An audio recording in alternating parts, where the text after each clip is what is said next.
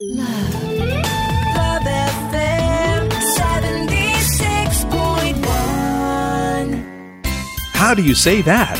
ダリルの Everyday English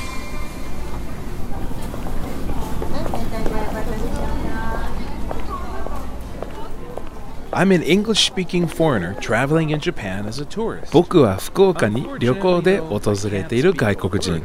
だけど日本語が全くわからない。ようやくホテルもチェックアウトできたし、福岡のお土産を友達に買って帰りたいんだけど、それにしても博多駅っていっぱいお土産が売ってるんだな。迷うな。よし、あそこの店員さんに聞いてみよう。Hi, can you help me? Yes. I'm looking for a souvenir for my mother. Souvenirs? Our store is a souvenir specialty shop. Souvenir specialty shop?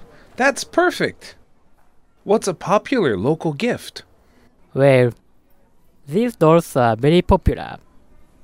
They are called Hakata dolls. Hakata dolls. Okay.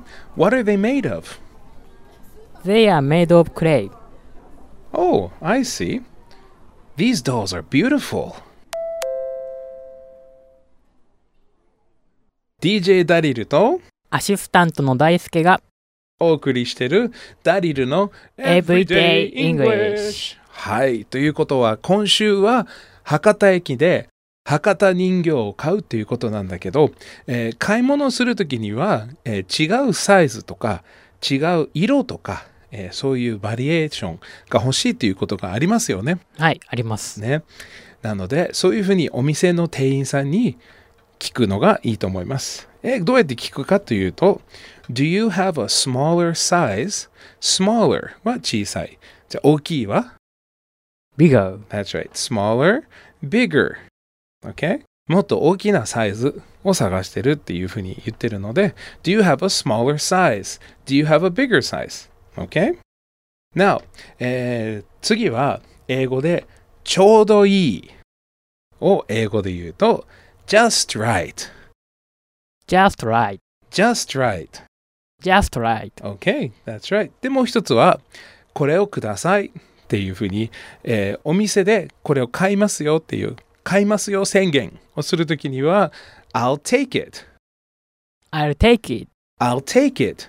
I'll take it. ね、えー直訳すると意味は私は買いますっていう意味なんですよね。I'll take it. Okay, so let's get back to the conversation. Let's try it again. Here we go. Do you have a smaller size of this doll? Yes. We have a smaller size over here. Okay, that looks just right. I'll take it. Thank you very much. Please come over to this counter.